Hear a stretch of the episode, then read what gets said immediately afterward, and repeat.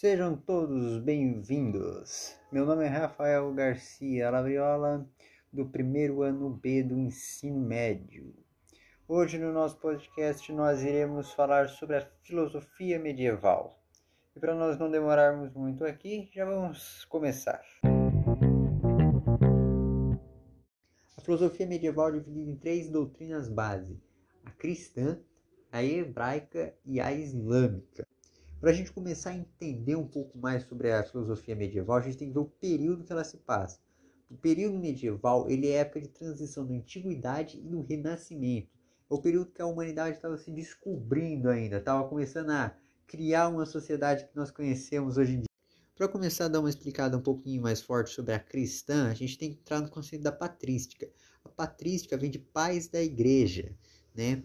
Essa foi a maneira que os líderes religiosos tiveram para doutrinar o povo e até os reis, os imperadores, das doutrinas da igreja. Então a patrística é todo aglomerado que tem de obras ah, sobre as doutrinas, sobre a Bíblia, tudo que os escritores cristãos estavam lá dentro, dentre o século II ao século VIII.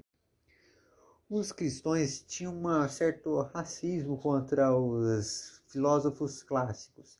Então, para diferenciar os filósofos clássicos como Aristóteles dos filósofos cristãos, eles usavam a nomenclatura de santo. Um santo muito famoso foi o Agostinho. Agostinho defendia muito a questão da luz da revelação divina. O que, que é isso aí? Isso aí ele defendia que a fé é o começo de tudo, ou seja, para você entender o conceito filosófico, espiritual, as doutrinas, tudo, você tem que começar com a fé em Deus.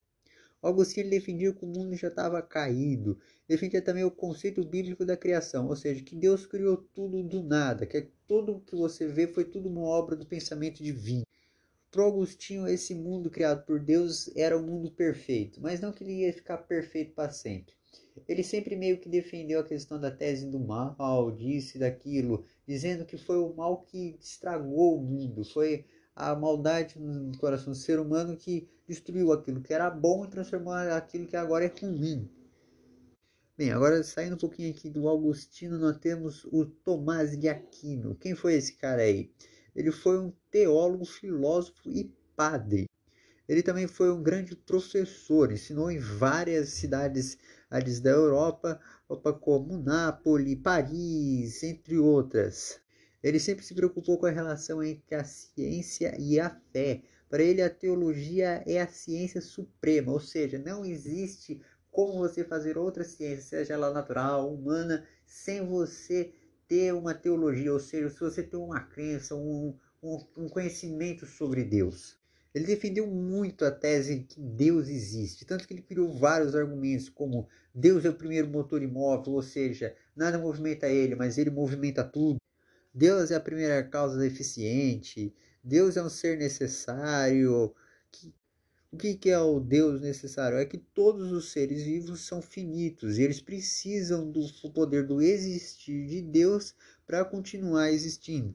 Temos Deus é a massa, a perfeição, que sustenta todos os seres possuem graus variados de perfeição, ou seja, não tem aquela regra de perfeição, assim que você tem um manual de como ser perfeito. Não, cada ser tem uma maneira de perfeição diferente. E Deus é o governo supremo, ou seja, é Ele que manda na parada, Ele que governa tudo, Ele é a divindade por trás de tudo já feito. Esses ensinamentos entre os do, do Aquino ou de outros professores, padres, teólogos eram passados pela escolástica. A escolástica eram as escolas ao lado das catedrais que era a fé cristã ensinada nessas escolas. Não se tem muito bem uma data exata de quando a escolástica passou a existir. Na verdade, ela é mais tratada como uma evolução da patrística. O mundo medieval não tinha uma uniformidade de pensamento, ou seja, eles não nem pensavam a mesma coisa. E foi isso que gerou os grandes debates, a questão de duvidar, não duvidar da existência de Deus, de outras gerou várias atividades intelectuais, estéticas e filosóficas, ou seja, tudo era debatido, tudo era questionado, tudo era discutido, nada ficava no papel como foi escrito, tudo tinha uma evolução. Vamos deixar um pouquinho aqui a filosofia cristã de lado, vamos falar um pouquinho da árabe. A árabe era bem semelhante à filosofia cristã. Eles também tinham a questão de conciliar o conteúdo do seu sistema religioso com o pensamento racional. Eles tiveram muito conhecimento sobre o que foi a filosofia grega porque eles dominaram a Península Ibérica. Assim, eles passaram a exercer uma profunda influência em seus aspectos culturais, filosóficos e na literatura e até arquitetura. Para a gente pegar mais um pouco do conceito aí da cultura da filosofia árabe, a gente tem que falar do Afisemna, mais conhecido assim porque o nome dele é meio difícil. Eu vou ter que dar uma lida aqui. Abu Ali al-Hussein ibn Abd Allah ibn Sina. Esse era o nome dele. É um nome meio difícil, provavelmente eu não sei absolutamente tudo errado, porque eu não sei falar em árabe. Mas se o cara tinha um nome complicado, se liga no só o que, que o cara fazia, hein? O cara era habilitado em praticamente tudo. Ele abrangia a filosofia, a astronomia, a alquimia, a geografia, a teologia islâmica, a lógica, a poesia, além da medicina. O cara ele foi um médico prodígio aos 16 anos, ou seja, o cara que tinha de nome tinha de conhecimento. Ele foi um grande estudioso das obras do Aristóteles, principalmente a parte da metafísica. Ele usou os conhecimentos do Aristóteles para tentar provar a existência de um Deus. Bem, vamos deixar um pouquinho aqui o Afisema de lado e vamos para um cara que tem um nome parecido com ele, Afiróis. Ele também tem um nome meio difícil, que é o Abu Awalid Muhammad Ibn Abd Rushed. É um nome menor do que o do Afisema, mas ainda assim é uma bodega de ler. Ele é considerado um dos maiores comentadores da obra de Aristóteles, ou seja, ele era fera no que Aristóteles falava, cara, manjava de absolutamente tudo, tanto que ele era conhecido como o comentador.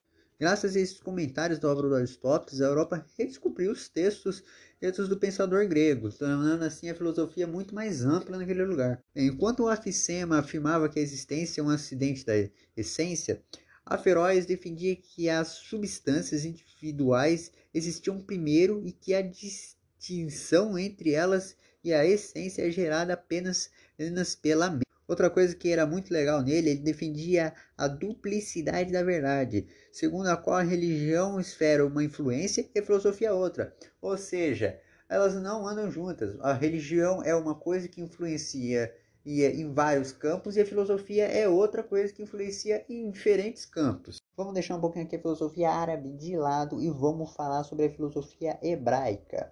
A filosofia hebraica é a que mais se distua sobre a filosofia e a clássica grega, porque o conceito grego sobre criação, deuses, era completamente diferente do que o conceito dos hebraicos. Em razão disso, as poucas manifestações filosóficas entre os pensadores judeus ocorreram muito mais na esperança de se obterem melhores condições de seus relacionamentos socioculturais.